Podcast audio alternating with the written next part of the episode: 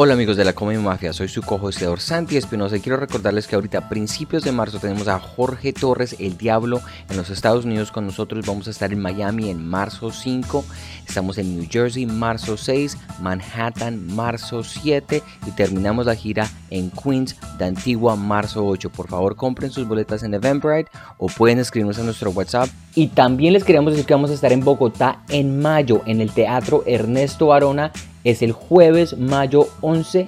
El teatro queda en la carrera 20, número 45 a 59. La boletica solamente cuesta 20 mil pesos. Pueden ir a etiqueta blanca a conseguir sus tiquetes. Es un evento muy especial con un invitado sorpresa, Pedro González y yo, Santi Espinosa. Allá los vemos. Hola amigos del podcast de la Comedy Mafia, los saludos desde Bogotá. Otra vez no está Santi.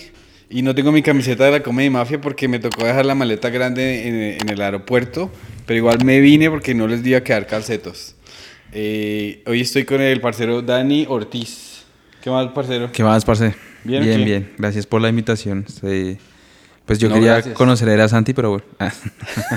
Llegó tarde porque, porque tiene cucho ciego, weón. sí, sí, sí, mi papá es blind. Blind suena más chévere, ¿no? Como si mi papá tiene blind, parece que tuviera algo bacano. pero Sí, no. ya es como más chévere. Venga, y usted... Yo siempre que, o sea, eh, me puse a ver qué días eh, por la ventana que me parece una chimba de programa, pero ustedes hablan mucha mierda, entonces yo no Sí. sé qué es verdad o mentira. Eh, lo único Usted- que es verdad es que hablamos mucha mierda. Pero usted, usted no tiene hijos, por ejemplo. No, no, no. Ah, ya, ya, ya. Es que yo, yo, yo escucho. y- Ah, ok, es normal que una. Pero después mi prima retrasa. Ah, no, todo es mierda. La- es Sí, obvio, o sea, yo, pues yo supongo que lo que inventamos ahí suena tan bizarro que la gente infiere muy fácilmente que es mentira todo. Obvio. Y también las reacciones que hay como cuando alguien cuenta una historia de esas y el otro se caga la risa. Claro, claro. Pero sí me llama la atención que hay mucha gente que, que se queda con la duda.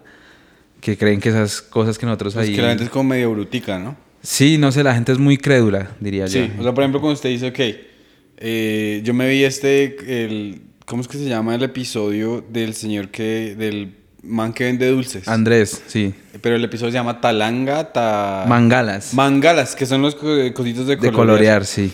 Entonces, por ejemplo, ahí en ese usted dijo, es que, ah, uno- una mangala para el niño Dani. Entonces yo dije, bueno, eso puede ser real.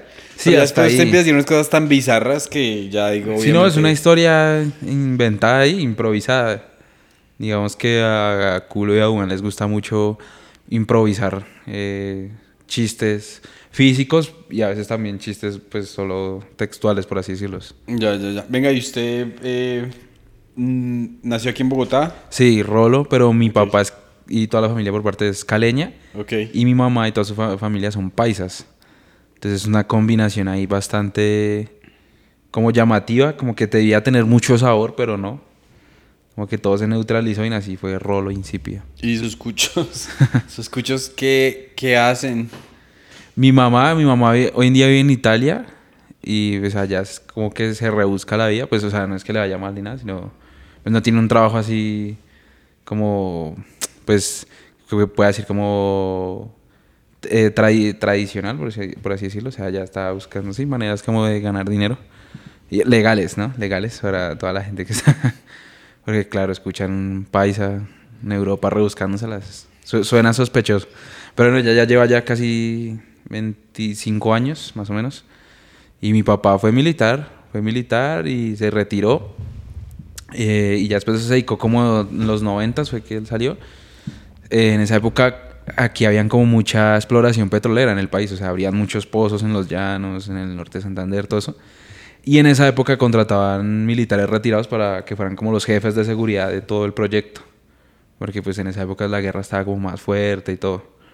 Entonces contrataban, eh, sí, oficiales retirados como para la parte como pues como tal de la seguridad de la empresa y también para que hubiera como alguien, eh, por así decirlo, de confianza que estuviera en contacto como con el ejército. Entonces mi papá se dedicó a eso como hasta el 2010 y ya ahí desde el 2010 pensionado y dejó de trabajar y también porque se enfermó, pues le, le apareció la enfermedad en los ojos y ahí ya poco a poco fue perdiendo un poco la visión.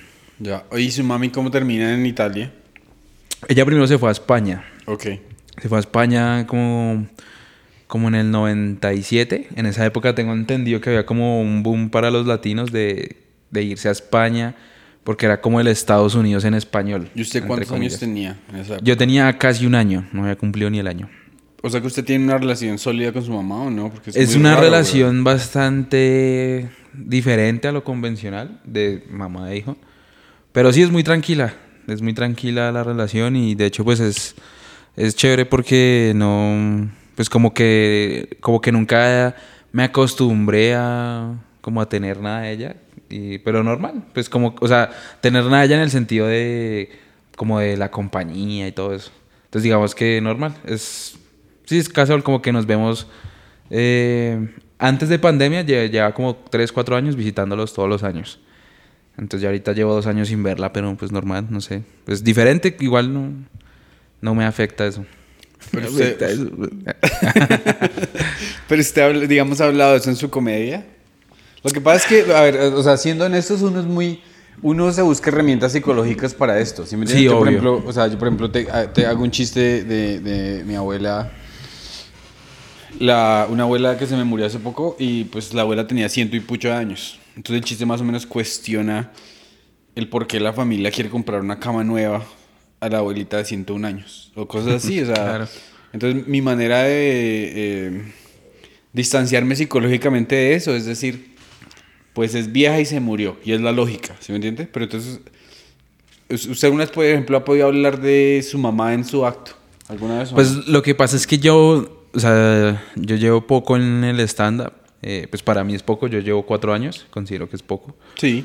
Eh, y hasta el momento de hoy, pues sigo como aprendiendo mucho, me siento todavía un novato del stand-up. Y la verdad, desde el día uno hasta hoy, nunca me he sentido cómodo con hablando de mí. O sea, como que no porque me dé vergüenza, sino porque no siento exactamente bien cómo hacer los chistes, ¿sí? O sea, cómo ponerle ese contexto a la gente. Entonces nunca me dedicaba a hacer como... Las cosas que he hablado sobre mí o sobre las realidades de mi familia son cosas muy simples y que tiran un poco al chiste hack. O sea, por ejemplo, cuando ido a Cali o a Medellín o a esas zonas, digo, tal, mi mamá es de acá y entonces mi papá es caleño, entonces yo sé vender droga, así como cosas y ya, no pasa Sí, de sí, ahí. no, no pasa de ahí. Sí, entonces como que por ahora en este momento de mi aprendizaje como comediante, aún no he desarrollado esa habilidad para hablar sobre mí de una manera que valga la pena. Yo pues me, con- me considero como un comediante más observacional, o sea, como lo que yo veo por afuera y digo, uy, eso me parece que tal cosa. Sí, y el día que, o sea, si llega, si llega bien y si no, también. Ujú. Porque eso también de abrirse por completo es un poco raro. Sí, como que igual siento que no es como algo que la gente necesite tampoco. No, o sea, es que usted hace lo que se le da la gana en el escenario. Sí, sí, sí, desde que haga reír y, y, va- y sea como válido, o sea, que no sea ni, ni muy extraño, ni, ni, ni facilista, ni obvio, pues siento que, que está bien. O Es, que es sea, es muy raro, es muy raro ir de hablar de, ir a hablar de, por ejemplo, yo qué días me paré, agarré el micrófono y dije, eh, mi esposa y yo tiramos hace dos días porque ella estaba ovulando y hoy, y hoy me dijo, llegó muy, llegó muy estresada al trabajo ayer y me dijo, comamos hongos. Y yo le dije, pero ¿cómo así si usted está embarazada? Y al momento que yo dije eso, yo digo, marica, yo me estoy parando enfrente de 50 personas que nunca he saludado y les estoy contando mi vida sexual y el consumo de Sí. drogas mediante de pronto estar embarazado. Eso es Sí, sí, demasiado sí. privado y mi cerebro dijo, marica, ¿usted qué está haciendo? Es, bastante, es el estándar confesional, es bastante, es algo como muy raro. sí, exacto, porque digamos que uno puede disimularlo bajo esa cortina que hay de, pues, del acto cómico, del acto escénico, en que uno dice, no, al final yo puedo decir que aquí cualquier cosa que sea real, porque como hay, o sea, como detrás hay siempre, o delante hay siempre un chiste, la gente no se va a ir recordando mis intimidades, sino como la manera en que se río. O sea, tendría que ser muy, muy exagerado o muy enfático lo que uno hace para, como para que la gente se vaya pensando, uy, ¿cómo así que ese man eh, se le roba la plata a la mamá? Sí, por ejemplo, si uno hace algo contando, ¿sí? Si uno cuentas un chiste como a donde va a otros lados, siento que, o sea, que, que le brinda a uno como esa protección de poder decir lo que sea y, y que la gente no, no recuerde como, bueno, ¿y cuando vamos a otro show del man que, que ha abortado dos veces? Sí, o sea, nadie hace Sí, esas claro. referencias. Eh, bueno, entonces a usted, ¿quién lo crió? Mi abuela materna. Ya. También fue un hogar muy raro porque vivía mi papá ya separado de mi mamá con, con la ex suegra, por así decirlo. Entonces, por lo mismo, porque nosotros somos tres hermanos, eh, yo soy el menor, eh, entonces mi papá toda la vida tuvo trabajos de que estaba por fuera de la casa, por fuera de la ciudad, 20, 25 días y venía un par de días. Entonces como que estaba ahí mi abuela sola con nosotros tres, cuidándonos, mientras hacíamos el colegio. ¿Y su abuelita qué piensa de, de las porquerías que dice usted en vivo? Eh, ¿Sí sabe acceder- entrar sí. a YouTube, su abuelita? Sí, sí, mi Porque mi, abuelita cucho- mi abuelo dice email y ese no entiende ni mierda. Él tiene un teléfono de los que se hacen así. Sí, no, pues no, el, el- el- en realidad ya le haces como, o sea, no le pone atención. Por ahí yo solo tengo como una rutina en YouTube, que es un, un underground como de seis minutos. Y ella lo vio y le dio risa y ya, no, es como Qué que bien. se sentía más fascinada por la cantidad de gente que daba like Qué chimba, que, que por cualquier otra cosa. No, pero qué bonito que usted no tenga que tener esa, ese, pues, esa preocupación mental. Sí, ese Clark Kent en la ¿Y casa. su abuelita ha visto por la ventana o no? Eh, se lo mostré, pero como que no le interesaba. o sea, mi abuelita es muy fan de las estadísticas como para lucirse con las estadísticas, como... Con ay, las vecinas, pues. Sí, ay, vea, mi hijo lo siguen 19 mil personas, ay, tal, no sé Vea, qué. mi hijo lo, O sea, lo vio medio millón de personas en el underground. Yo me acabé del underground y es muy áspero. Sí, Muy y o sea, como que digamos, las, mis estadísticas no son de influencer ni para nada, pero claro, en el, en el, en, pues en el conjunto donde hemos vivido toda la vida, o sea, como en la realidad de mi abuelita, son números impresionantes. O sea, para el mundo real de las redes son cualquier vaina, pero para mi abuelita en un momento a otro llega, uy, ahorita subí un video y lo vieron 100 mil personas. Entonces como que eso le... Sí, como que le gusta estar como molestando con eso y tal, no sé qué. Y ya. Y por el lado de mi papá, él sí como que... O sea, él- le da igual en un sentido que, que, que inclusive... O sea, yo creo que para él es lo mismo que yo diga, pa, mañana tengo una presentación en el Teatro Libre, se vendieron las 600 boletas. Para él es igual que yo le diga eso, a que le diga, pa, voy a salir a jugar micro con mis amigos. Entonces su padre no valía No, nada. él me dice como, ah, no llegué tarde. Sí, yo ya. creo que yo tengo eso mismo en mi familia en la- y, y- y no sé. O sea, como que es bueno y es malo porque uno no se siente juzgado, pero a la misma vez uno nunca siente aprobación. Sí, sí, pues afortunadamente yo inclusive al inicio lo oculté, como el primer año y medio de comedia lo ocultaba. Yo decía, yo, pues cuando ya vieron que yo salía todas las semanas dos, tres veces, yo decía como que mm, estaba ayudando a un amigo o algo así, sí, como una especie como de fan groupie, pero pues para ellos lo sentían como que yo solamente estaba saliendo a parchar. Y ya después como que de con ánimo las participaciones como que no sé, como que poco a poco mis hermanos le mostraron como a mi mamá y, y pues mi mamá sí es mucho más juvenil, ella sí pues entiende todo. Entonces mi mamá como que le contó a mi abuela y, y ahí como que... Sí, como que de- diciéndolo de chiste, de chiste, como que ya se enteraron toda la familia, pues yo nunca fue como que quisiera decirles, ¿sabes? Como, eh, lo que dice ese infiel en muchas ocasiones, que era como salir del closet, como, ay, es que soy chistoso. Que esas son palabras de Seinfeld, ¿no? Sí, claro, vale claro. la pena aclarar. Y era, se sentía algo así, pero era como que yo la verdad podía tener cualquier logro y no me interesaba, o sea, como que nunca me interesó la aprobación de ellos, la verdad. Sino que obviamente siempre era raro ese momento en el que tocaba ir como a reuniones familiares o, o con vecinos o cosas como, ay, ¿usted qué está haciendo? Tal. Y uno no, tal cosa, sí, como decir otras cosas para no ponerse a explicar, no, es que yo soy comediante, porque, y aquí porque uno dice comediante y todo el mundo de una vez se imagina, pum, sábados felices. Entonces, digamos que esa es otra imagen que tampoco quiero que, que tengan de mí. o sea, prefiero que me digan vago a que me digan cuenta chiste. claro, claro, claro. ¿Ve y sus hermanos qué hacen? Mi hermana pues mi hermana también ha, ha hecho el resto de cosas en la vida, pues digamos, ella estudiaba aquí ingeniería ambiental, pero como que se fue a España y allá luego se metió al ejército de España, luego se salió, luego volvió, estudió administración y ya otra vez está en España y como buscando camello con eso. Y mi hermano eh, estudió ingeniería aquí, luego se fue a España, ya terminó en ingeniería mecánica y, y como que le gustaba el resto de la economía y sus especializaciones en eso, pero tuvo que conseguir fue otro, él se fue a vivir a Noruega porque con- conoció una Noruega en España y en Noruega tiene un trabajo normal como de pues con una empresa donde hacen consultoría y hacen un software especializado como para la, con- lo- con- la contabilidad de otras empresas. Entonces tiene así como sí, como, como vidas de oficina, pero como con muchas vueltas. No fue tan línea recta colegio-universidad. ¿Y usted sí hizo esa línea recta colegio universidad o no? Eh, pues llegué al colegio universidad de una, pero en la universidad salté tres veces.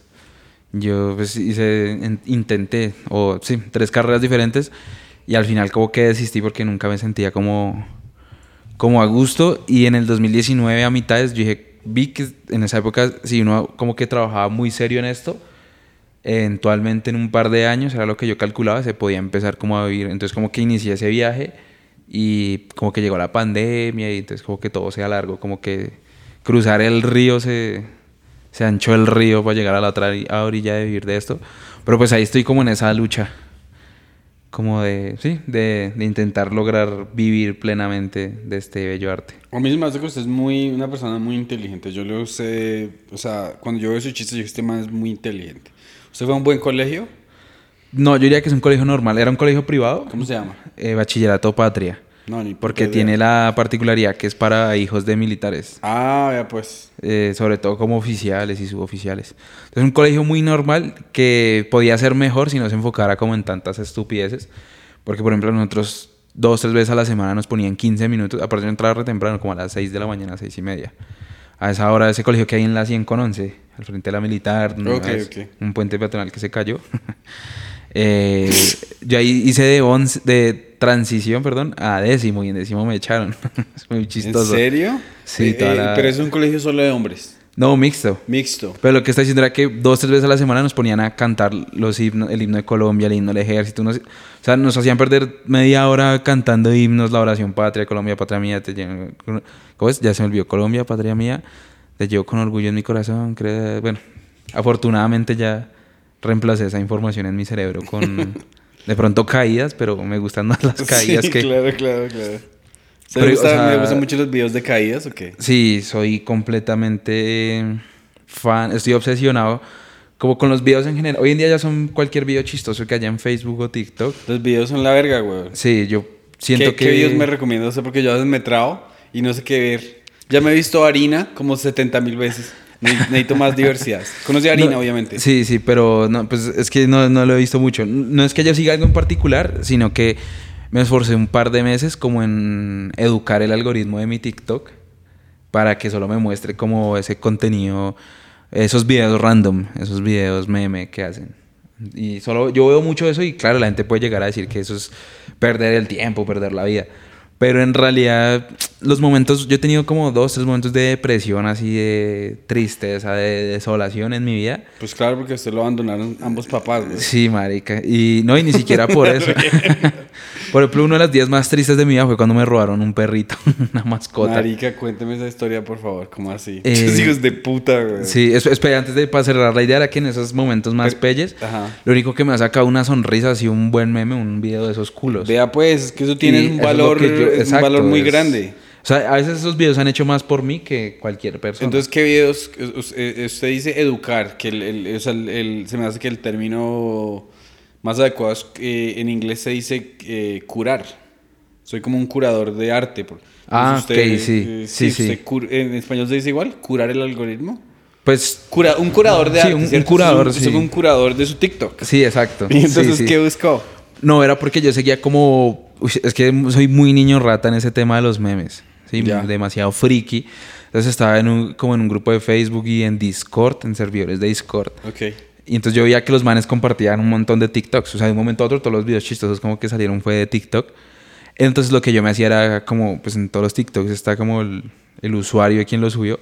Yo mi TikTok me metía y buscaba de una ese usuario y me metía a ese video y a darle like. Entonces las primeras dos meses que usé TikTok era solo a buscar directamente esos videos. Así el inicio de TikTok fue cambiando de lo que ellos quisieran mostrarle a uno a como solo ese tipo de, de videos que son montajes y utilizan referencias de todo, de películas, de series, de videojuegos, de sí, como esa cultura entre medio geek y medio pop. Las referencias y también cosas en español. Y hay tendencias, los videos chistosos van teniendo tendencias. Pero sí, creo que se, o sea, la gente al escucharme hablar de esto puede decir que es mucho trabajo para algo que no sirve de nada, pero a mí esas cosas es lo que le digo, en momentos que por decirlo así me han salvado la vida, entonces por eso soy muy muy fan de esos videos chistosos y, y yo soy de las personas que cree que, que la vida es muy frágil, o sea, que uno en, en serio en cualquier momento se puede morir o las cosas pueden salir mal Y yo tengo recuerdos muy gratos y de haberme reído con eso y con eso me siento bien. O sea, no todo, porque hay gente que le dice a uno, ah, que, que con eso podría, no sé cuántos libros ya me hubiera leído, tal, no sé qué, pero no, yo siento que es, la vida es como para disfrutarla porque sí me hace que se pasa muy rápido. Sí, entonces cuénteme del perrito, por favor, esa historia. El está- perrito es, en realidad ni siquiera fue a mí, fue a mi abuelita. Fue mi abuelita que lo estaba sacando en, la, en el conjunto. Era un York- Yorkshire Terrier, de esos que son chiquitos, que es como fino.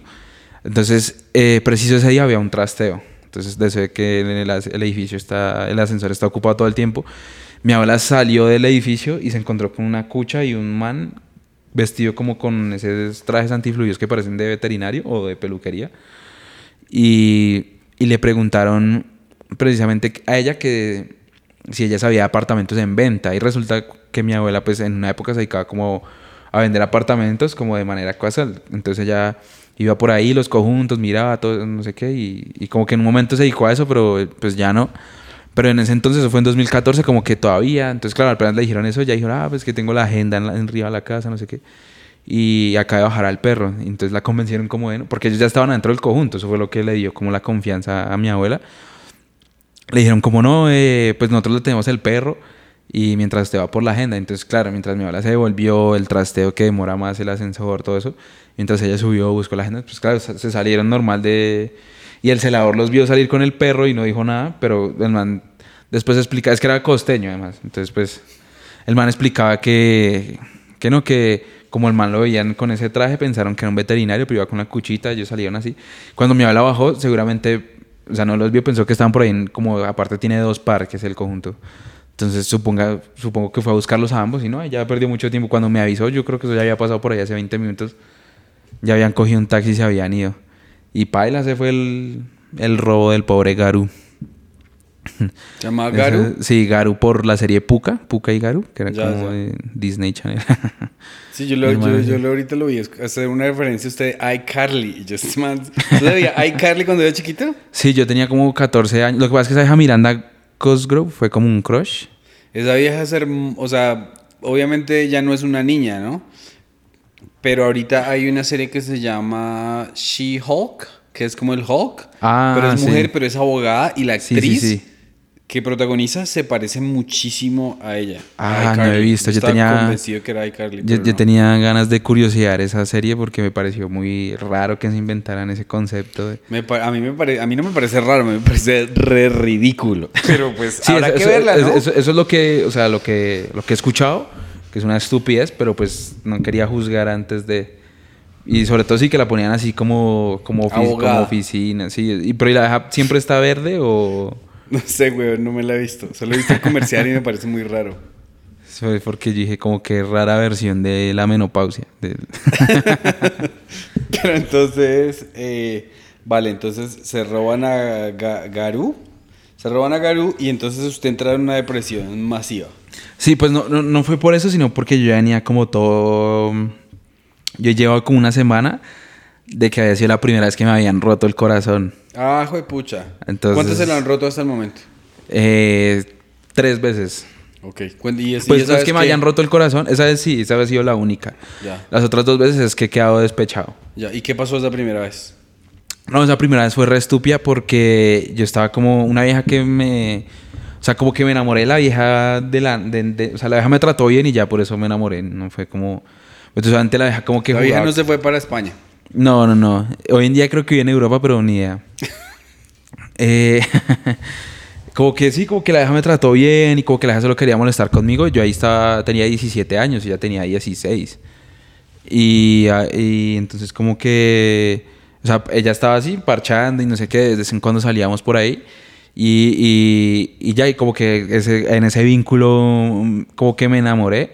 Y de momento otro la vieja me dijo, no, es que yo no quiero nada, o sea, ni con usted ni con nadie, porque yo acabo de terminar una relación seria, no sé qué. Una, una relación de tres años, algo así, era lo que ya había terminado. Y, y yo como, bueno, tal. Y re joven. Y luego como a los 15 días de que me dijo eso, volvió con el, con el man. Entonces ahí fue que yo me sentí re paila. Entonces eso me puso re triste y como que bueno, no sabía, sí, claro, como era, todo era mis primeras veces como teniendo pareja y eso como que todo era nuevo, o sea, como que uno no sabe qué hacer, tal. Y yo en mi casa no, pues, ahí ya estaba solo, como que no tenía quien, pedirle consejos de nada y como que eso da vergüenza también. Aparte yo en esa época, yo también desde chiquito estaba obsesionado con la música, con ser músico. Ya. Entonces yo en esa época estaba como, o sea, era como en un mood muy rockero y como que estaba así todo rudo y, yo- y entonces como que con la banda y no sé qué. Y claro, llegar llorando donde los amigos "Ay, me dejaron, pues como que eso como que daba vergüenza. Entonces como que uf, estaba re incómodo y preciso a la semana me robaron el perro y no, baila. Porque aparte yo dormía con el perro, era así como la compañía en la casa. Entonces ya... este, este es el podcast más triste que ha grabado. No, pero- no, no, no, está una chimba porque está una chimba porque me hace pensar resto. eh, o sea, estoy pensando muchas cosas. Número uno, eh, usted es una persona que escribe chistes muy inteligentes y chistes que son pesados.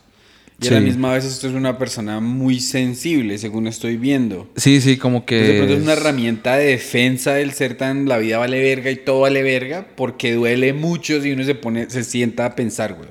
Sí, sí, sí. Sí, creo que sí. Pues eh, yo siempre utilicé la- los chistes como un mecanismo de defensa. Pero pues bueno, en esa época, como para cerrar de esa primera depresión, fueron esas dos cosas. Y también al final de año, del 2014, como el sentirme como, no, marica, esta carrera en la que estaba no, no, paila, esto no es lo mío. ¿Usted cuántos años tiene? 25, mañana cumplo 26. Ah, qué chimba, ¿qué va a hacer de cumpleaños? No, nada. Creo que mi novia me va a invitar a comer y ya. Pues ella dijo que me iba a llevar unos regalos. no sé. Chimba, ¿dónde va a ir a comer? Eh, un lugar que se llama Gordo. ¿Gordo? ¿Dónde Sí. queda? Creo que tienen varios locales, pero al que yo voy a ir queda en un centro comercial que se llama Parque La Colina. A usted le gusta gordo mucho. Lo probé una vez y me han parecido las mejores hamburguesas que me he comido en mi vida. ¿En su vida? Sí, sí, sí. Pero creo que llevo solo como un año probando lugares así como que se especializan en hacer hamburguesas. Entonces, pero como de, no sé, 10 lugares que tienen prestigio, se me ha parecido el mejor. Hay que llevar a mi esposa porque es que yo la, a la pobre la tengo aquí. Bueno, ella está jugando Zelda, está feliz. Pero me ha cagado. Está venir jugando Zelda en la Zelda. un Airbnb, güey. Sí, obvio. Ah, venga, obvio. este juego se me olvidó hacerlo con usted. Es un juego muy estúpido, pero adivine cuánto vale quedarse una noche. Es que lo he hecho con todos los comediantes que han venido y nadie le ha pegado al perro. Latinado. ¿Cuánto vale eh, quedarse aquí una noche en este lugar? Eh, ¿En dólares? En dólares. Mm, a ver, yo calculo que unos 50 dólares. Eh, no, 29 dólares. Ish. No está caro, weón. Es como 100, 110 mil pesos o algo Pues así. está re barato. La zona y todo. Mientras que el- un hotel Hilton vale por ahí 300 mil pesos. Sí. Y esto es mucho más cómodo y más chimba. Más cómodo, más privado. Y pues igual de seguro, no sé. Sí, está, está chévere. ¿Pero qué? ¿De qué, qué, qué es lo que estábamos? Bueno, entonces, eh, pero us- usted fue a Europa, ¿no? Sí, he ido como cuatro veces. Pues antes tenía un plan como de ir todos los años. Y lo que le digo, pues por la pandemia se trabó un poco. Pero sí, pues, y siempre voy a los mismos tres lugares. ¿Qué son? Barcelona, eh, Cagliari, la isla italiana del sur, y Oslo. Ok. ¿Y por qué esos lugares en particular? Porque ahí está mi hermana, mi hermano y mi mamá. Ah, ya. Entonces siempre me hago ahí como el, el triangulito. Y es muy gracioso porque, no sé, como que esos lugares son muy particulares. Pues Barcelona es súper turística, es así, ciudad. La conoce mucha gente, pues no es nada así raro. Pero Cagliari es la isla eh, y, y Oslo sí son lugares bastante peculiares. Y lo bacano fue que me enseñaron como, sobre todo en Oslo, la- las noruegas, paila. O sea, ese día también fue una liberación como de que antes uno acá veía todo triste porque no le ponían atención, pero yo dije, ah, las viejas de aquí son todas feas. O sea, uno también es re feo, pero es que son muy creídas. Y no son chéveres. ¿En dónde? ¿Allá? No, aquí en Bogotá. Aquí, aquí, aquí. ¿Y en Noruega qué descubrió? No, Pero pues espere, que... antes, espere, espere, espere, que se me olvidó algo. Usted trae, entonces, le roban el perro. Sus amigos no se puede, pues que uno de adolescente no se puede desahogar Sí, con claro, yo- yo nadie, tenía como- sí todo machito. Yo tenía Y encima usted 18 por ahí y, todo y- metalero. y andaba siempre así Es con ropa de metálica. Me robaron el perro, weón. Sí. Entonces usted está en la inmunda. Black weón. Dog de Led Zeppelin. En la inmunda. ¿Y, y qué, cuál es ese contenido que lo hace reír, que lo saca de la, de la malparida después? Esos videos random que son de cualquier vaina. Y, o sea, sí. ¿Son videos donde usted vende a gente caerse, sufrir o no? No, ni siquiera. No, son videos que combinan cosas. O memes que combinan cosas. Memes que combinan las plantillas, son como frases célebres que a veces salen de películas o de que alguien dice una cosa muy chistosa en una entrevista. Y como a nivel Latinoamérica, como que compartimos muchas cosas culturalmente. Entonces son memes que se le dan risa a todo el mundo. Yo creo que la mayoría de las cosas ásperas que he visto las han salido como de México. Eh, entonces sí son esas cosas que yo veo y me cago la risa un día con, con un video de esos. Entonces como todo el tiempo están saliendo, esas son las vainas que lo ven cuando uno está así reaburrido, puta nada me gusta, no quiero hacer nada y pues el alcohol es un es depresor, sí, o sea, Sí, es una droga. Es depresor, güey. y esas vainas son las únicas vainas, sí, las únicas cosas que me hacen reír en esos momentos así que a lo bien paila.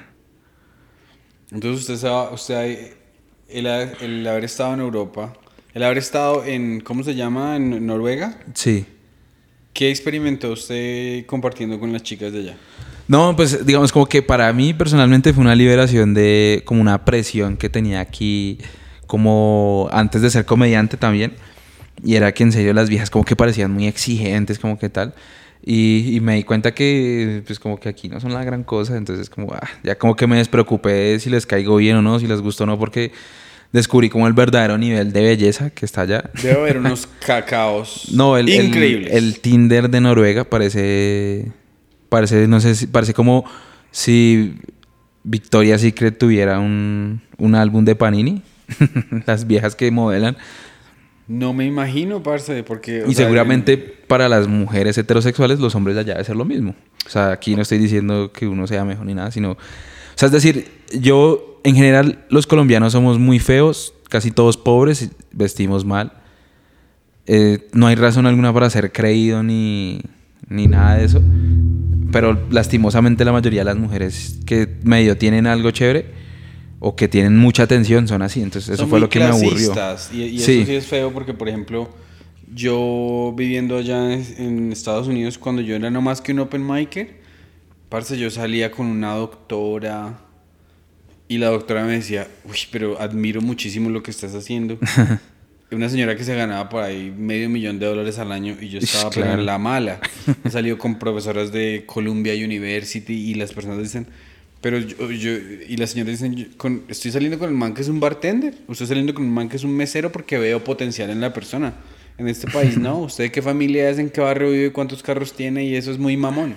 Sí, sí, sí. Y de hecho, como que hay muchos son Es que, o sea, la relación o como la interacción social de la que yo he aprendido, que ha sido primero la heterosexual, no puedo hablar de los, los diversos géneros que hay. Entonces, de la heterosexual desde hombre a mujer, lo que yo he visto es que como hombre, aparte porque yo siempre, pues toda la vida he vivido en el norte de Bogotá y mi colegio era más o menos tirando como a gente que tenía... ¿Cómo se llama su alguito. conjunto? Mi conjunto se llama La Sultana A. Ok.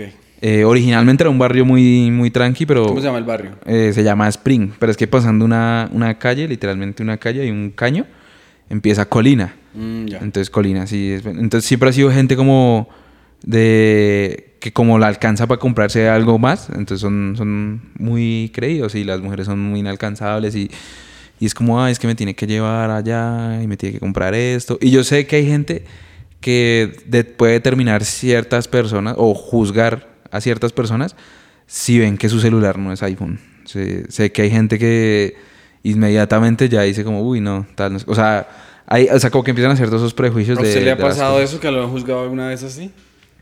Mm, No, no tan de frente, pero sí está. Es que tengo unas amigas que son todas regomelas, viven en Cedritos eh, del colegio y era muy gracioso porque hubo una época que yo era el único que usaba como un Moto G, no sé qué.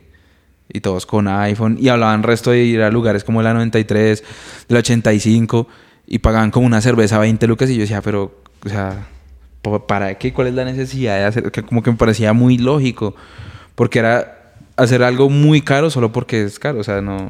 Para sentirse exclusivos. Sí, como sentirse bien. O sea, se puede ser un petardo ahí que nada que ver y no se ha graduado de la universidad, nada, pero su papi le compró un Rolex, weón.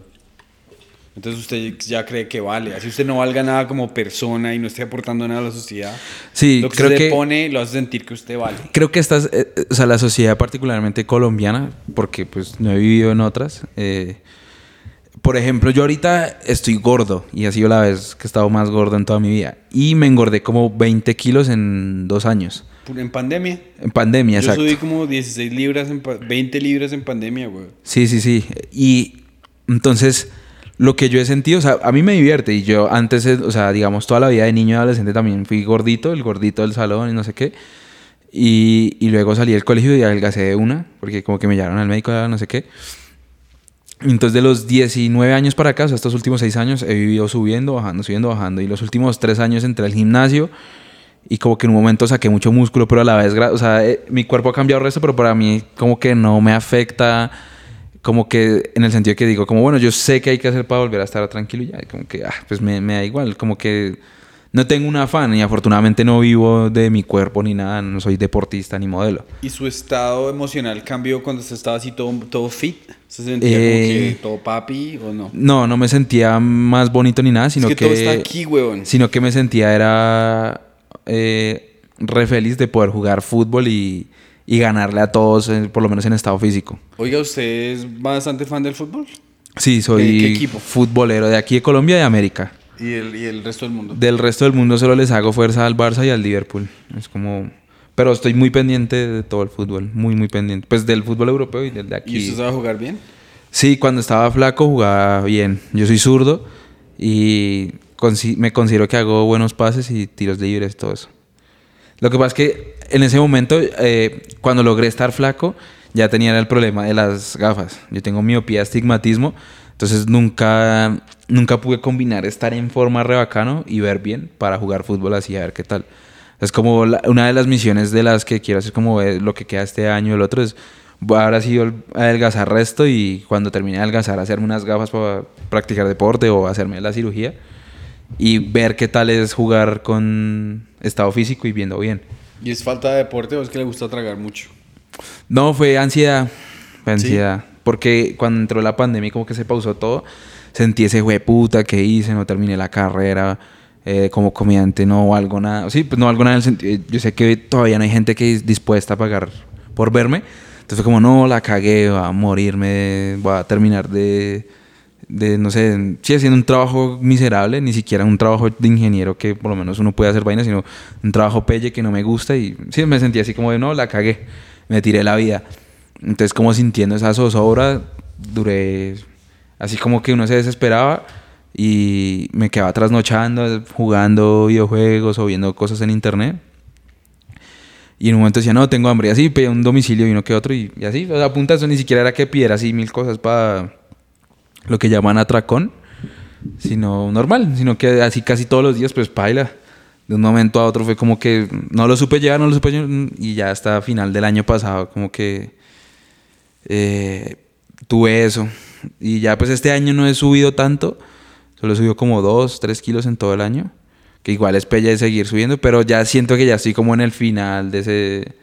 O sea, como que ya gracias al programa por la ventana y otros como cambios de hábitos que he tenido, en estos últimos dos meses es que he sentido que ya estoy re tranquilo. O sea, estos meses no he tenido esa necesidad de estar así como trasnochando y comiendo ni nada de eso. Entonces siento que ya por fin voy como a, como a darle la vuelta a la Oiga, situación. ¿Y usted cuándo descubrió? Marica, usted, ellos, o sea, ya por lo menos tiene un programa que es una chimba.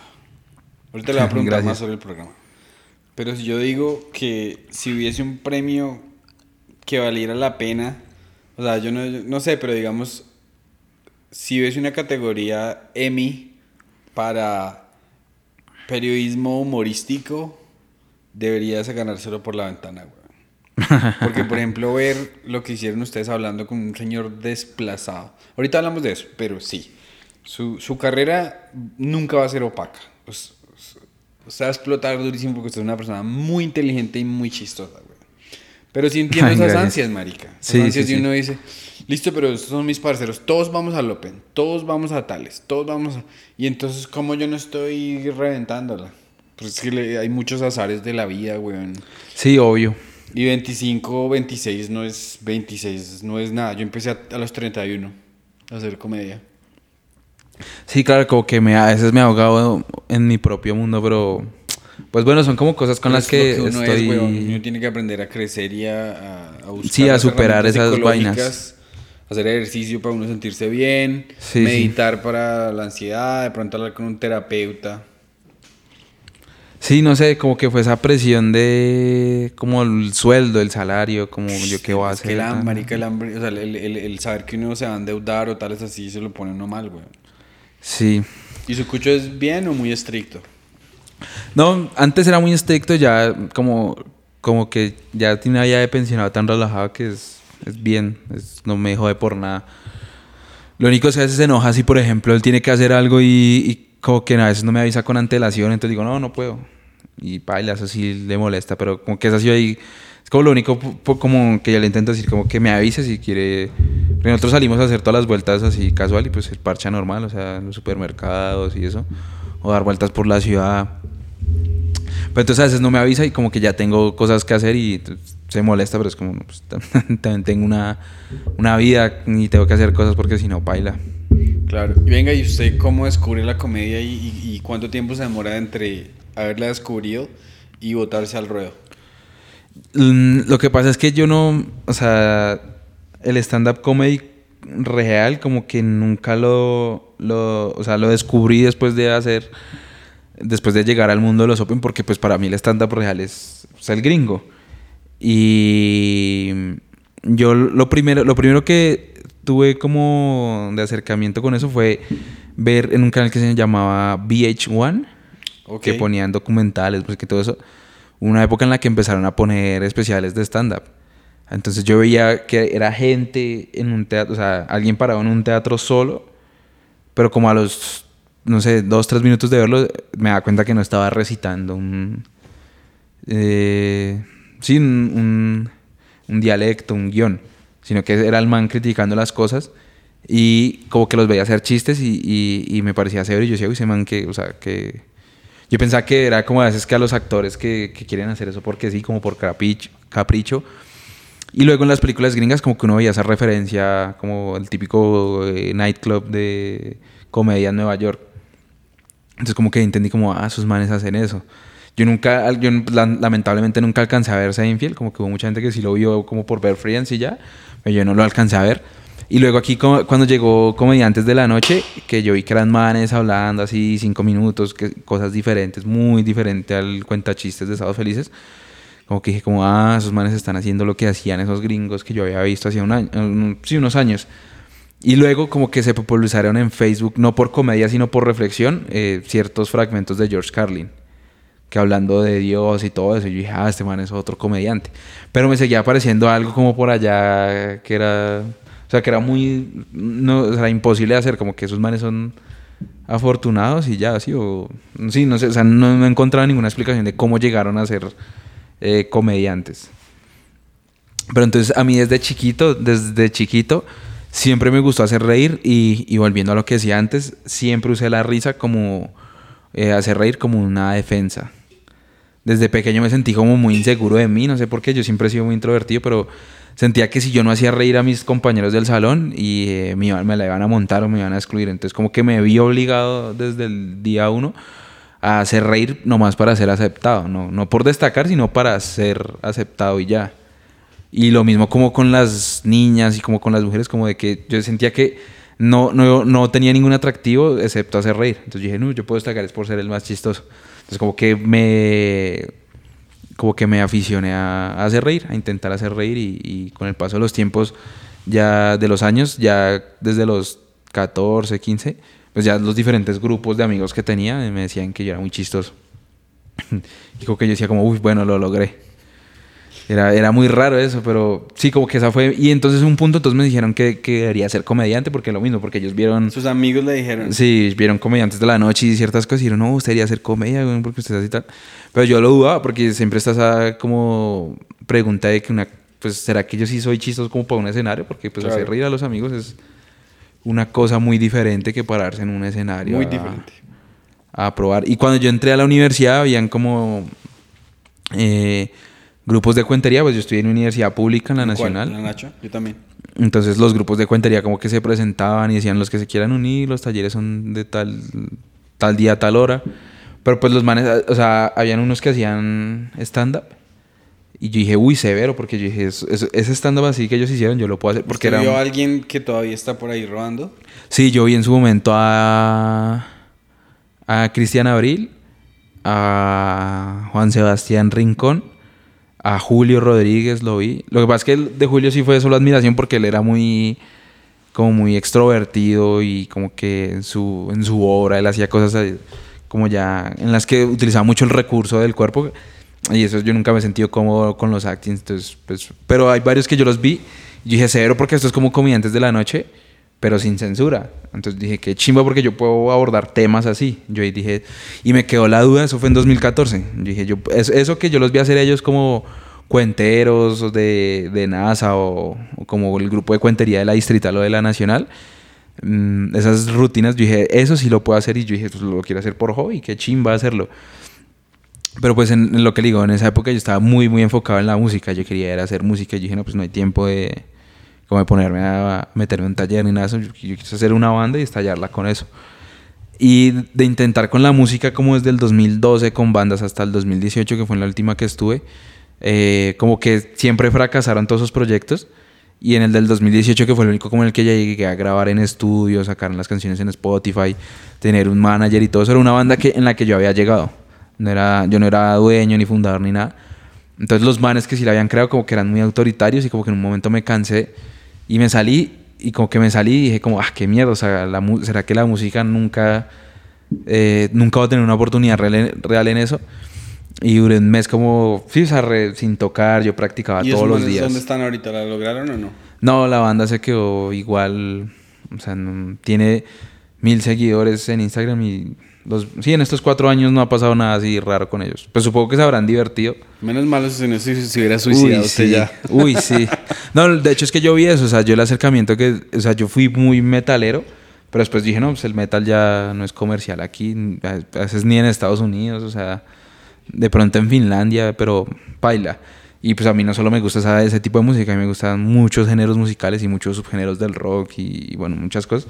Me di cuenta que había muchos caminos diferentes para pues, pa hacer música bacana y, lograrla, llegar a lograrla.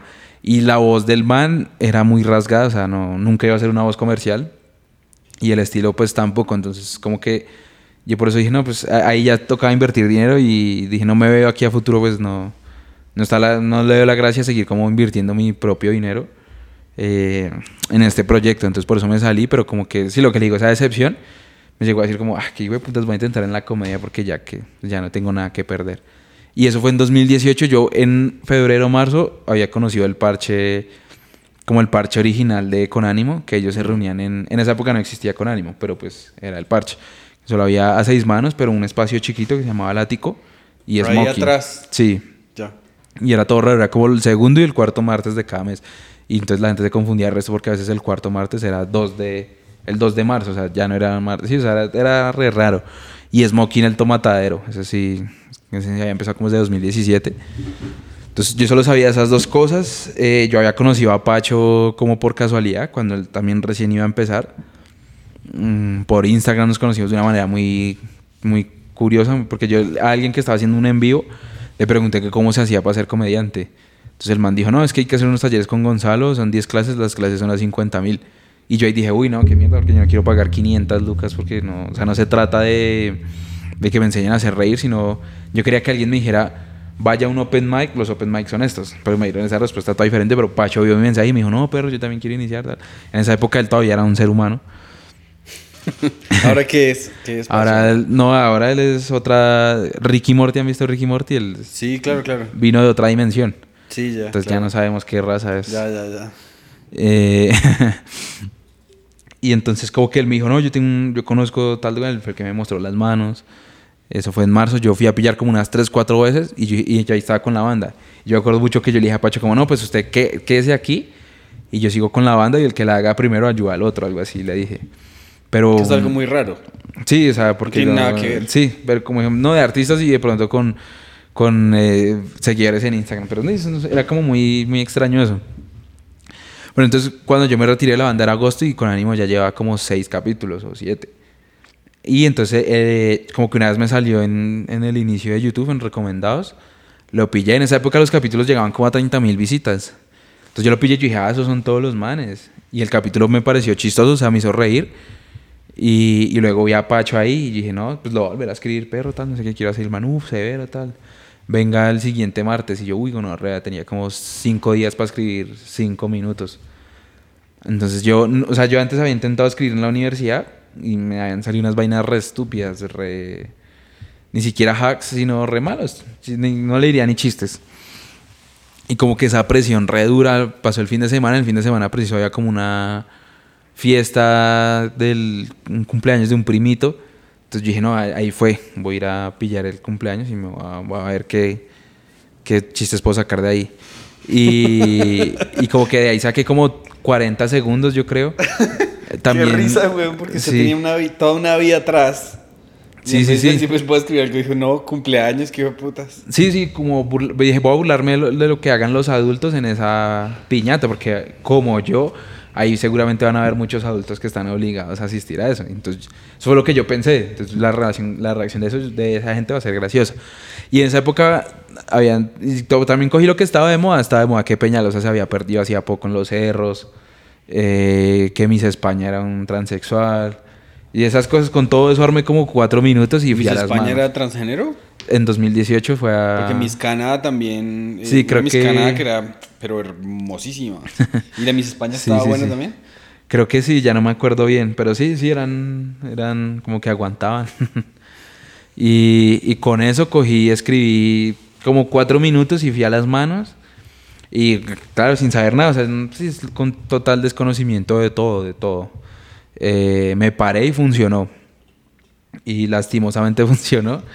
Y claro, yo me acuerdo que hasta me paré mal, porque eso había una luz que le apuntó a uno a la cara. Y yo dije, no, es que no puedo ver, y me corrí. Es que así como hacia la derecha del escenario. Y yo que me hacían así, pero yo no entendía. ¿La cámara de quién era? o qué? Eh, no, era la luz de. Para hacer el efecto escenario. Ah, ya, ya, ya, ya. El spotlight. pues. Sí, exacto.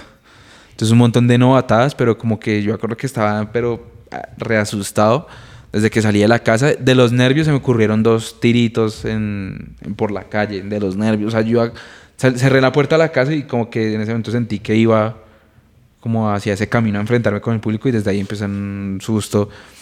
Eh, porque yo tenía era miedo era quedar en ridículo, porque yo decía como, uff, ya por todo lo, como, por todo lo que he pasado, subirme allá y quedar en ridículo, eso te- era como una derrota muy grande. Así lo veía yo, porque era como decir como, no, tampoco soy chistoso. Aparte es que yo tengo un amigo, yo, no, yo nunca he entendido, yo nunca he tenido tan, tal miedo al escenario, pero yo tengo un amigo que el man, el man es súper popular, el man se ha ganado un Emmy por un podcast que tiene sobre la NBA y otro Emmy por un podcast que tiene sobre cómics o algo así. O sea, el man es un, el man es un chacho. Y, y el man me fue a ver a un, él escribe conmigo en un show de televisión y me fue a ver a hacer stand-up. Y después del stand-up empezamos a hablar y yo, ese man me hacía reír mucho. Yo le dije, marica, párese, weón, me dijo. Pedro, yo no puedo. Yo le digo, ¿por qué? Me dijo, usted no entiende.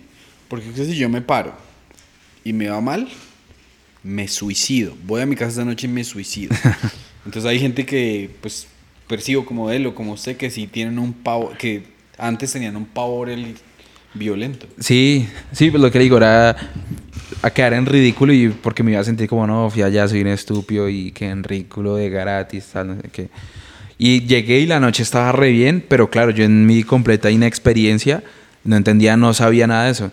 Entonces el hecho de que ver que todos pasaban y la rompían re duro y aplausos, me hizo sentir más miedo de, uy, no, todos lo están haciendo re bien, si yo paso y la cago, Peor me- todavía. sí, pero pues no, eso obviamente uno ya sabe que si la noche está re bien, pues es más fácil hacer reír, porque la gente está más suelta, está como más, sobre todo en un open que está dele, y dele, y dele, y dele. Pero bueno, muchas cosas y me paré y funcionó, funcionó casi todo y... ¿Recuerda más o menos? ¿Las líneas? Sí, algo que dijo. Sí, claro. Por ejemplo, esa de Miss España, yo decía que no, es que mi papá para motivarme a que termine la universidad me dijo que si yo terminaba la universidad me ayudaba, me pagaba la operación para yo poder ir a Miss Universo. Entonces, ahí se entendía que era por eso. Claro, claro. Eh, un chiste que se me ocurrió, un chiste hack de un Transmilenio, fue, que fue que yo cuando iba estaba así, saqué la tarjeta y ya la iba a poner en el lector. Y me dijo como, hey, me presta, mm, sí, o sea, como que me pone su tarjeta y yo le pago, que hay gente que no tiene tarjeta que se le olvida. Y yo le dije, no, no puedo porque es, es personalizada y no sé, o sea, como que no la deja poner dos veces, porque es de adulto mayor, Entiendo, es sí. la de mi abuela. Y entonces yo le dije al man, no, no puedo porque es personalizado. Y en mi mente se, se me ocurrió decirle, no, no puedo porque si yo también me voy a colar. Entonces dije esa huevonada y eso soltó risa. Es un chiste de abrir, no, venía para acá y dice esto. Y cuando suelta, uno ya. Uy, sí, ahí, ahí el mío, cayó se, el un- mío todo se, se va, se evapora, güey. se Ya. disipa Y ya- bastante. Y, y pasa uno de ser el más agüevado al más. Sí, sí, sí, confiado. como que uno ya despega y... Y entonces, y tenía el chiste que hice como con lo de la fiesta infantil, era que... Es que no me decía como que los padres, o sea, que en una piñata de niños chiquitos, eh, los que peor la pasan son los padres jóvenes, que, que uno los ve así sentados en una silla Rimax, o sea, de 20 años diciendo, fue puta, yo por qué no usé un condón. así, algo así era el chiste, Sí, entonces como que explicaba todo eso. Y ahí hice esos cuatro minutos y me acuerdo muchísimo que cuando me bajé del escenario como que sentí como, como un clic en la mente que desde ese momento empecé a pensar en rastro de ideas y yo dije, uy, esto podría ser un chiste así, esto podría ser-". Y como que hacer esa primer parada, o sea, yo no sé de dónde saqué como la manera de, o sea, como a las malas, por decirlo así, escribí esa primera parada. Eh, y después de esa primera parada como que se me despejó la mente para estructurar las, las ideas de, de los chistes de stand-up. Y luego ya gracias como a, a estar rodeado de todos ellos, en esa época eran los mismos 10 de siempre, o sea, estaba pues antes Sánchez, Franco, Gabriel, porque grababan el programa, pero pues también frecuentaba a Davis, Eduard Silva, eh, Lucho, pues sí, como que los primeros que uno ve en los primeros 10 capítulos de Conánimo, y como que el estar rodeado de ellos, empecé como a entender como el stand-up gringo, cómo se hacía, cómo, cómo eran los formatos, cuál era el objetivo real de un Open. eh, y ellos me empezaron a dar como nombres, como vea este, vea este otro. Y ya ahí sí empecé a ver stand-up gringo y ahí, ahí ya fue como, ah, qué chimba, o sea, este sí es el camino. Y entonces ahí, desde ahí sentí que em- empecé a aprender de verdad pues, a ser comediante, porque una cosa era toda una vida haciendo reír de cualquier manera, con cualquier comentario, y ya otra sí era, pues, hacer las, sí, hacer stand-up de, ojalá algún día hacer stand-up igual de bueno al que, al que he visto en- Claro. en internet. Y severo alivio que le da a uno con, el, con esa ansiedad de vida el encontrar algo que uno ame, ¿no?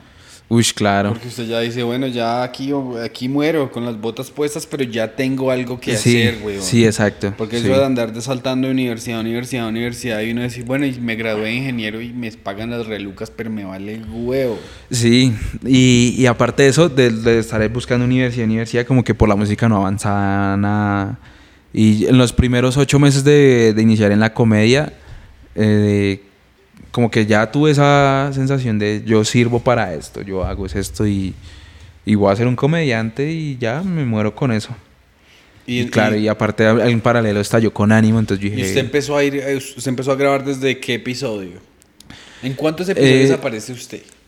De los 121, no sé, pero creo que pues aparecer de interactuar, o sea, de aportar, por ahí en 20, por mucho. De que mi cara aparezca, por ahí en 30, sí, de 30, 30 a 40. Su primera aparición.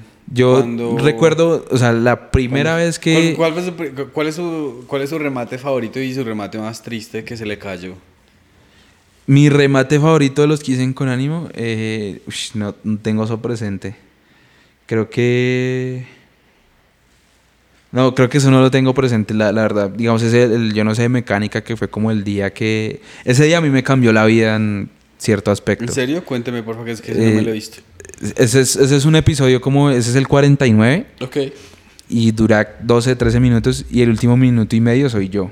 Eh, están hablando un montón de huevonadas como de los Illuminati.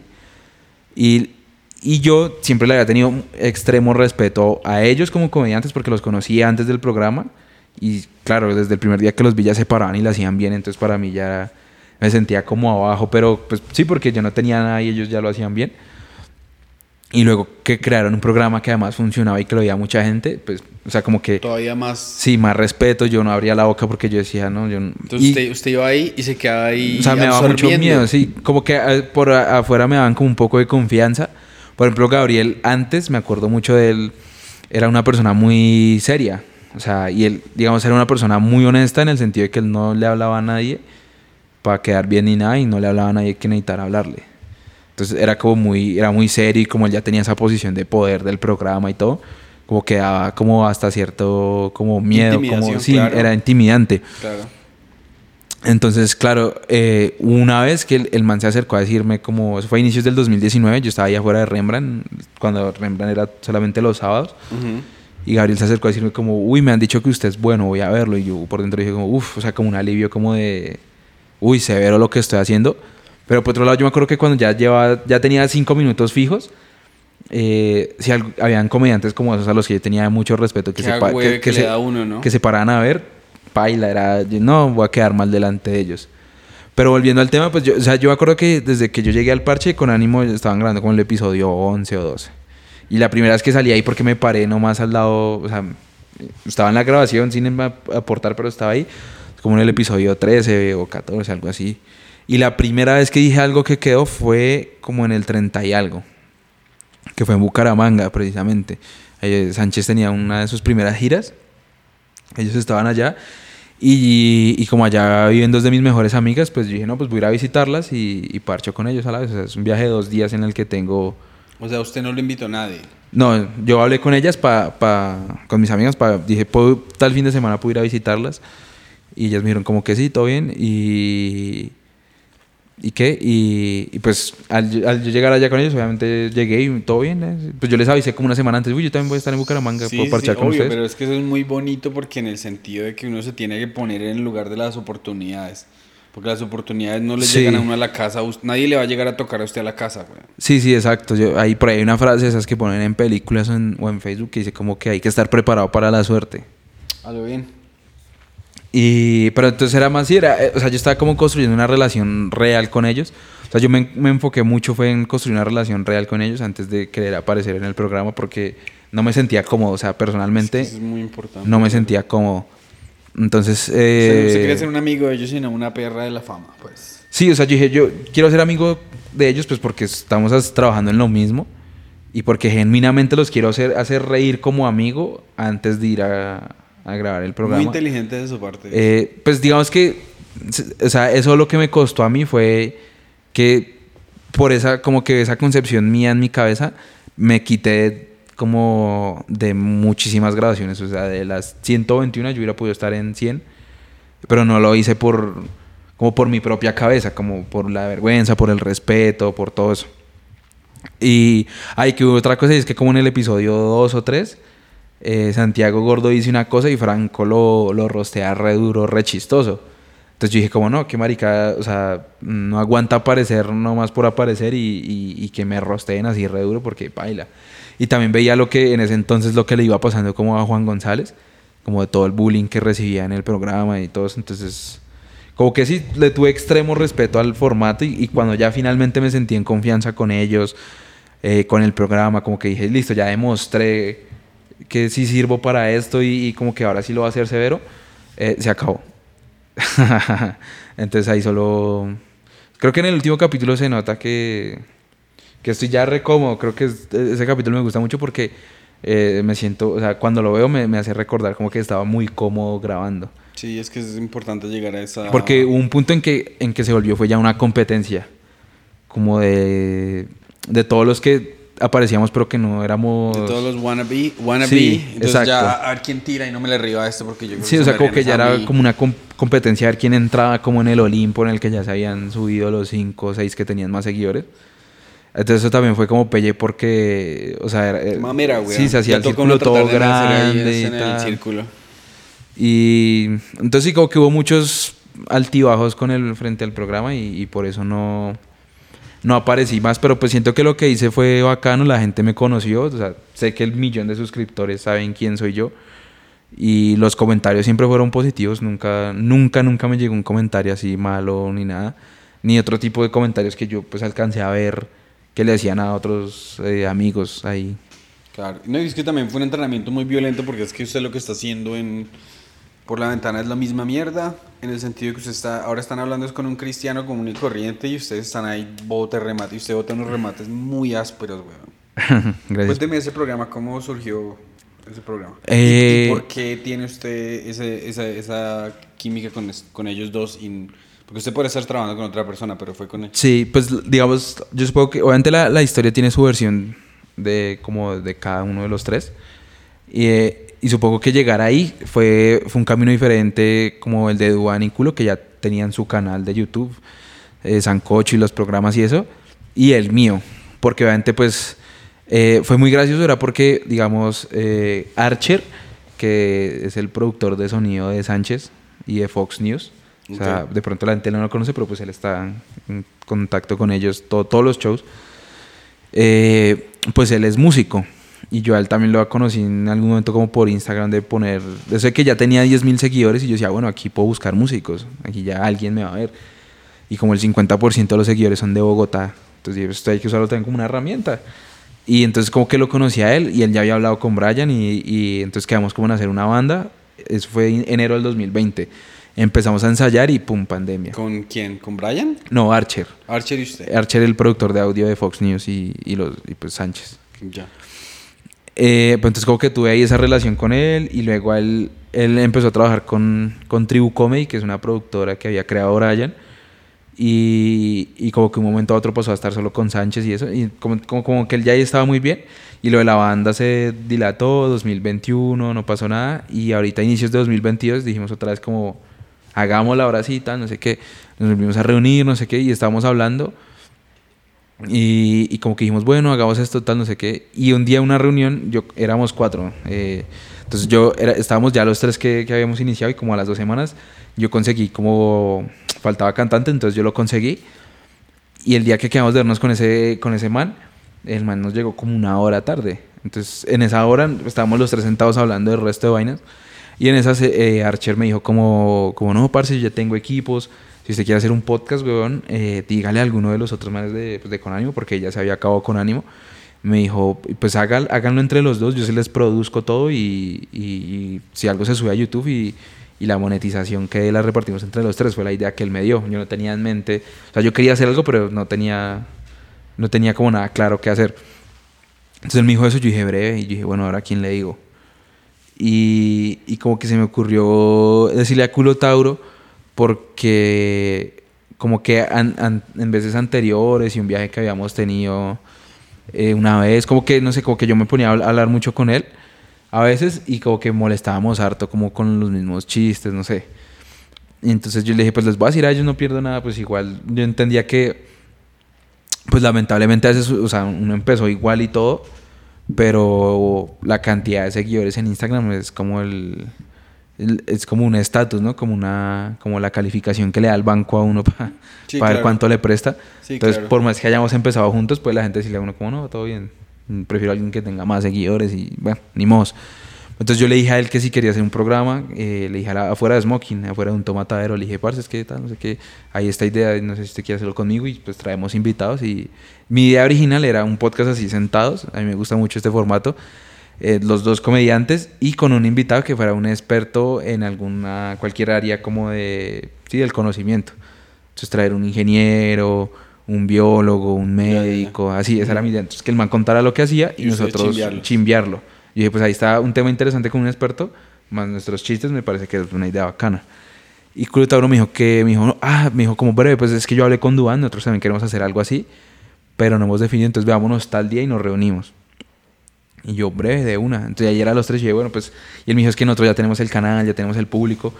Eh, nos reunimos y como que empezamos a hablar y, y, y Culo Tauro, por la experiencia que le había tenido en podcastinando, no quería hacer algo así sentado. Como que él quedó como muy hastiado, por así decirlo, de ese formato de estar sentado y ya. ¿Duraron mucho? ¿Cuántos episodios hicieron de podcastinando?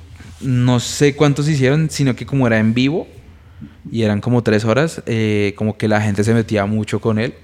Porque la gente Mm. esperaba de podcastinando un con ánimo en vivo.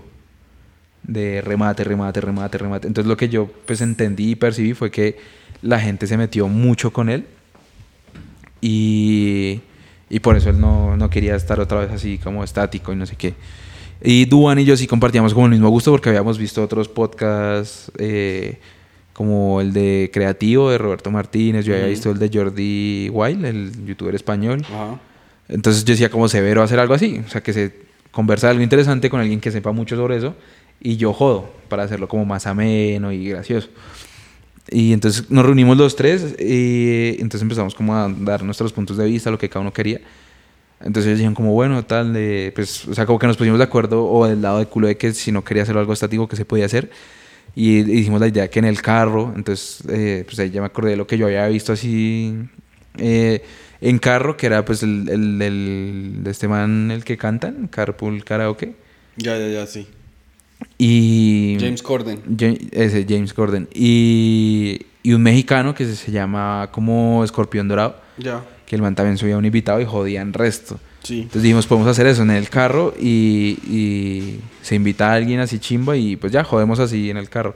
Y yo al principio yo dije como, uy, eso me sentía como raro con eso. Entonces dijimos, bueno, para la prueba piloto de cómo quedan las tomas, tal, eh, invitemos a alguien, un fan, para no tener esa responsabilidad que si de pronto invitamos, eh, no sé, alguien que se dedique a algo, se, pues no que, o sea... sí, quedar mal con una persona Sí, a la que le están haciendo perder el tiempo. Exacto. Y así fue. O sea, tuvimos esa reunión como de una horita y creo que como para el siguiente martes la grabación. Y, y Duan escogió ahí un man que resultó ser el del primer capítulo, que era un man Sí, yo lo vi que el man tiene unas ganas de fama, pero violentas. Y Sí, quiero ser comediante, pero no escribo. El man se boleteó re feo, weón. El man Sí, dijo, el yo no sirvo para nada. un man re Ustedes fan. tratando de ayudarlo. Ustedes le decían al man, a ver, parce, está desempleado, le echó la novia. trabajo. ¿Qué quiere hacer? El man dice, no, yo soy re mentiroso. Soy muy re- flojo. Soy muy flojo, engaño a mis novias. Sí, Sí, este man se boleteó re Ese man mal, era un- weón. si los Avengers necesitaran un Aragán, ese, ese man A lo bien, el entraría man se dio garra, güey. Y pero ahí salió y claro, ese día nos cagamos tanto de la risa grabando que dijimos, no, esto es. Qué Y, historia tan chimba, güey. y aparte editándolo también es un cague de Entonces, risa. Archer no tiene nada que ver ya con eso. No, Archer solo me dijo a mí cómo busqué al man. O sea, Archer me dio el empujón de buscarlos a ellos. Porque, sí, claro. digamos, yo en ese momento yo dije, no, yo, yo decía como, uff, esto está, o sea, con la banda con ellos. Archer, el baterista y el cantante son los mejores músicos que yo he conocido en mi vida de mi edad. ¿sí? Ya. O sea, como gente a la que le puedo hablar que no son famosos. Ujú, ujú. Entonces yo dije, si yo hago esa banda con estos tres manes, yo dije, los cuatro somos, puta, los Beatles de la Latinoamérica. rompemos, pues, sí. Y yo estaba re seguro, yo dije, yo estoy seguro que con estos manes voy a vivir de la música, es que no tengo ninguna duda, porque todos tenían el talento, el conocimiento, el que habían estudiado música, producción, eh, sí, el talento, el conocimiento, y lo único que yo puedo aportar es eh, como ese pequeño reconocimiento que ya hay, más el de todos mis amigos, y hoy en día Sánchez y Archer son muy amigos, entonces pues digamos tener a Sánchez como un aliado para un poquito de publicidad, o sea, a todos, a todo, como a todo el, mm, como crude con ánimo, como que le colaboren a uno hablando de la banda, aunque sea una vez en una historia. Eso ya lo pone uno por delante del 99% de proyectos musicales que no tienen público de ninguna manera. Entonces, y aparte tengo amigos en emisoras aquí en Bogotá, entonces en las emisoras más escuchadas que, o sea, yo dije, no, a- a- o sea, Espere, perdón. Mom, mom coming? I put her in an Uber over an hour ago. She's been stuck in the car for a while. What? El, el- el tráfico está tan malo que porque mamá ya una hora en un Uber desde, la- desde donde Sí. Rembrandt. sí. ¿Es posible, sí, weón? Sí, sí, porque en Bogotá moverse de sur a norte, a la- de 5 a 7, Mala idea. Sí. ¿Y, y cuánto tiempo? Is she coming? Um, 621. Ok. Gracias, mi amor. Está bien. Qué pena interrumpirte, Dani. No, fresco, fresco. Entonces, así en ese momento yo, esta- yo dije, no, esta, esta fue, o sea, esta es la banda. O sea, yo dije, toda mi vida había esperado por, por este momento empezar a trabajar con estos manes. Y, y entonces Archer me dijo eso, yo dije, yo dije como, bueno, bro, puedo llevar un canal de YouTube aparte, o un proyecto como para no estancarme como comediante, porque no es que lo quisiera dejar de hacer tampoco. Y después Archer me dijo, no, nos dijo a todos ahí como en el chat que habíamos hecho, eh, no, parece es que... Estoy muy ocupado. Sí, estoy muy ocupado y de pronto por allá hasta junio cuando Camilo grabe su especial puedo volver a esto. Pero ahí era marzo, finales de marzo y yo, uy, digo, no, paila, se volvió a acabar la banda otra vez. Y ahí ya creo que ya habíamos grabado el primer capítulo, pasó como un mes entre que grabamos, lo editamos y lo fuimos a ¿Ustedes sacar. se sientan los tres juntos a editar? No, la cadena de producciones se graban dos a tres horas y yo cojo todo eso y lo sincronizo y lo corto y lo dejo en media hora. Y esa media hora la coge Duan y la deja en 20 minutos así rebacanos con el ritmo, lo mejor de, de lo que salió. Y le pasa eso a Culo y Culo hace los cambios de cámara y los memes y los subtítulos. Mucho trabajo, es bastante trabajo. Sí, yo creo que cada capítulo, si se considera la, la grabación, esas tres horas de grabación, eh, más porque como son siempre esos materiales, es como 100 gigas que pesa todo el material y pasarlo eso en computador, porque es memoria por memoria como a la tera. O sea, y hay que estar ahí dispuesto a eso. a que- me toca quedarme esperando con ellos a que me den eso para poder medir. Entonces, sumando todas esas horas las de edición, yo creo que son como unas 20 horas por Mucho capítulo. trabajo, pero América la están haciendo muy bien. Y le voy a decir yo desde el punto de vista de un observador, pues, de un fan. Lo que veo ahí, ¿cómo es que llama otra vez? ¿Los cuader- cuadernitos cómo llaman? Mangala. Man- eh, el nombre real son mandalas, Mandalas, pero, pero el le man lo dijo mangalas. Mangalas, digamos, es- ese episodio yo veo que hay man. Yo nunca he visto nada de la vida de un desplazado, ¿sí o qué? Entonces yo veo al man y el man cuenta del tumor de la mamá, de las puñaladas, Desplazados veces, disparos. desplazados y ustedes después le dicen esto y lo echaron del hotel y el Duan le dice y entonces lo desplazaron otra vez y después usted eh, alguien dice que se lo llevaron para uno- un señor que, que- gay que le quería que le pintaran el apartamento y usted dice o sea que el man lo quería apuñalar otra vez o sea que ustedes están eh, desde mi punto de vista revelando la realidad de una persona que es parte de cientos de miles de personas que son desplazados Millones. Ese es- en Colombia millones, son perdón. millones. eh, están educando al público respecto a qué es lo que le está pasando a las personas, el sufrimiento de las personas, la vida de las personas, que son personas invisibles, huevón. O sea, nadie les pone Sí. cuidado al Señor de los Dulces, vale huevo. Y ver cómo se trataron a ese man con... eh, lo hicieron reír sobre su sufrimiento y lo hicieron sentir muy especial. Y le tratan de conseguir trabajo, le buscan recomendaciones, le recolectan. Es un trabajo periodístico, humorístico, demasiado chimba, weón. Entonces yo, o sea, yo sí le digo que él no puede ser un... Como que usted, según usted me cuenta, todo llegó así como que A, B, C, accidentalmente se formaron las partes y coaguló de una manera muy chimba, weón. Pues sí, o sea, o sea, a mí la, la verdad como que, no sé, a mí cuando me dicen eso como que yo siento como, uy, no es para tanto. o sea, Obvio porque es que uno no hace las cosas con esas intenciones. y, y yo creo que obviamente, o sea, el origen del capítulo también es que llegamos tarde y No, el yo vi invitado... todo, weón. Eso fue al, al- eso fue al sea, azar, porque el sí. invitado se habría abierto. Y, y que nos pusimos a chimbear con el man, el señor que estaba ahí drogado, botado en el piso, porque si nos hubiéramos ido de una no vemos a Andrés. Eh, yo creo que salió, o sea, que la reacción, o sea, toda la gente, inclusive conocidos míos, así como gente que me conoce, pues mucho antes de ser comediante, que me ha escrito como cosas positivas a raíz de ese capítulo, pues, o sea, sí, lo primero que yo siento es como, uy, como pues, sí, no es para tanto, normal, o sea, pues bacano, llevamos un man, pero no hicimos nada del otro mundo tampoco. Y, es, y lo otro es que, como en el momento solo fue de nosotros hacer nuestro capítulo y ya, nosotros nunca dijimos como, uy, bueno, mañana vamos a buscar a alguien que haya tenido una tragedia No, es que- para ayudarlo, sí, o para sea- que la gente diga, sí, o sea, no, Sí, nada sí, de eso. Es que, es que, o sea, yo no quiero que usted se sienta como cursi ni nada, pero es que, es que, marica, hay cosas que accidentalmente suenan, terminan en una chimba. Sí, sí. Y pues, si lo hace sentir bien a la persona, pues eso ya es gratis. Ya eso salió de pura... Eso fue una carambola ahí de buenas, weón, y ya. Sí, pues, o sea, antes estábamos pensando era en que saliera un capítulo interesante y chistoso. Y, y, pues, la verdad, pues ayudar al man fue, digamos, ha sido fácil. Tampoco es que nos hayamos matado así, porque la gente colaboró mucho. Y porque sí, pues igual tenemos mucho tiempo libre también. O sea, pero pues sí fue bacano eso. Pues sí fue bacano experimentar esa, o sea, coger a alguien que está súper llevado en la vida y ablandarlo porque es muy bacano que los primeros remates era como como eh, con aguja, o sea, tocaba hacerlo muy cuidadosamente para que el man no se fuera a sentir mal o lo que fuera.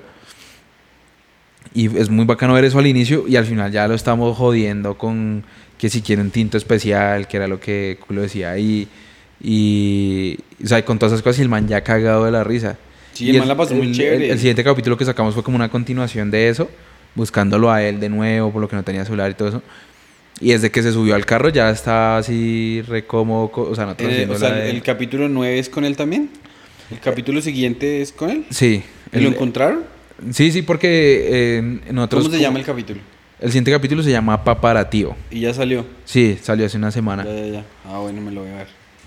Y entonces como que fue dos días. Un lunes fuimos a buscarlo donde él vendía dulces. Fuimos a, a la residencia donde él vive. Pues que digamos que esa era la fácil porque como lo- ese día lo llevamos hasta la casa la primera vez, entonces ya sabíamos dónde vive, pues muy fácil buscarlo así. Fuimos, no estaba, entonces de ahí nos devolvimos ot- ot- otra vez hasta el norte a, a buscar dónde él dijo, en la 85, la 93 y no, no salió. Y al día, al día siguiente nos tocó volver a buscarlo, pues ellos lo contactaron porque el, el man que administra ahí las piezas dio, nos dio el número. Entonces hablaron con él y ya pues fuimos directamente a recogerlo, le contamos como todo lo que había pasado después del primer capítulo. Pero desde una, ya, de una vez ya estábamos jodiendo con él y él, o sea, ya, ya estaba re, re- sí, o sea, súper tranquilo con nosotros para, pues como para dejar que lo molestáramos.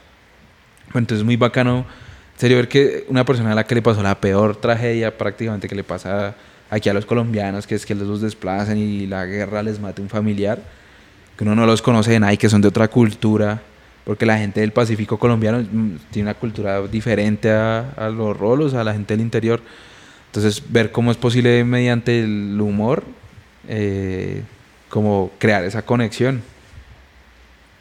Eso sí, eso, eso fue lo que me pareció a mí lo más bacano. Sí, es muy chimba, güey. O sea, alegrarle el día a una persona que está así llevada del putas, literalmente. Sí, sí, sí, lo bien. Eh, ¿Qué le iba a decir yo? Y entonces, ¿qué, eh, ¿cuáles son, qué usted ve en el horizonte cercano? ¿Usted cree que el- el- con el- mediante este programa usted está ayudando a darse más visibilidad para vender sus shows? ¿O usted, Sí. usted- usted está al punto de que usted ya está haciendo, ya es capaz de hacer 45 solito o van a hacer un tour los tres o cómo es la vuelta ahí que tienen planeado? Eh, pues a nivel personal, yo sí, digamos, espero como con el programa. Igual también ha sido para mí un descubrimiento un poco el hecho de que en este punto estoy igual, o no sé si un poco más como, como creador de contenido eh, que como stand-upero. Entonces estoy muy feliz con eso y pues quisiera como que el programa tenga una, o sea, que no pare como su regularidad, de que salga todas las semanas y, y logre crecer más de lo que ya ha crecido, que igual ha sido muy bacano ver cómo ha crecido.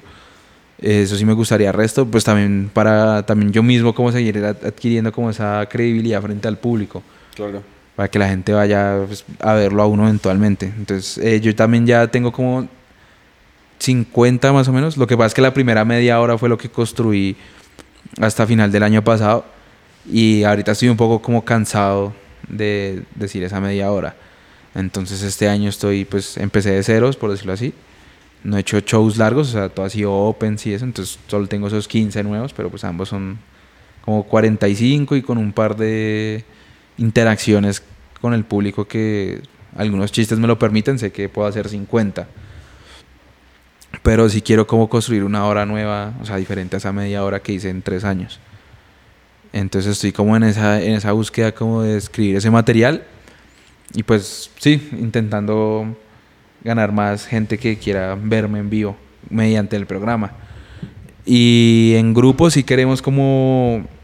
Ahorita lo que viene ya ahorita bien, bien próximo es hacer un par de shows aquí en Bogotá, como de por la ventana podcast, el formato en vivo.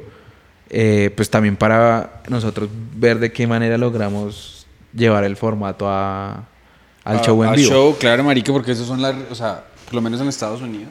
Bueno, y no, no hay que irnos tan lejos. Aquí los manes están haciendo eso, están es- a relucas, güey. Sí, obvio, obvio. Sí, nomás pues nosotros, mira, nuestros compañeros de Fox News, pues que es increíble es lo que es todo. Sacan un show y al día siguiente ya está vendido todo en un teatro impresionante. Eh, porque yo me acuerdo de la gira con Aime Ofender, en la que tuve la fortuna de estar en toda la gira como, como asistente técnico ahí poniendo los videos y todas esas cosas. Y hubo varios shows que no se vendieron. O sea, que faltaron varias boletas, 100, 200, 300 boletas. Y hubo dos, tres meses de publicidad y eran solo 13 shows en todas las ciudades principales. Y ver que ahora ellos, y, si quisieran repetir esa gira, la pueden hacer y está toda sold out. Qué chimba, Es, o sea, es bacano porque se siente como que se. Posiblemente ellos dos, por sus caminos, cada, o sea, que cada uno ha tenido, pues ya ganaron como esa credibilidad completa de parte del público, pero se siente que uno también lo puede hacer. O Marica, sea, sobrado. Claro que sí. hay que trabajarle y, y se puede llegar a, a algo así.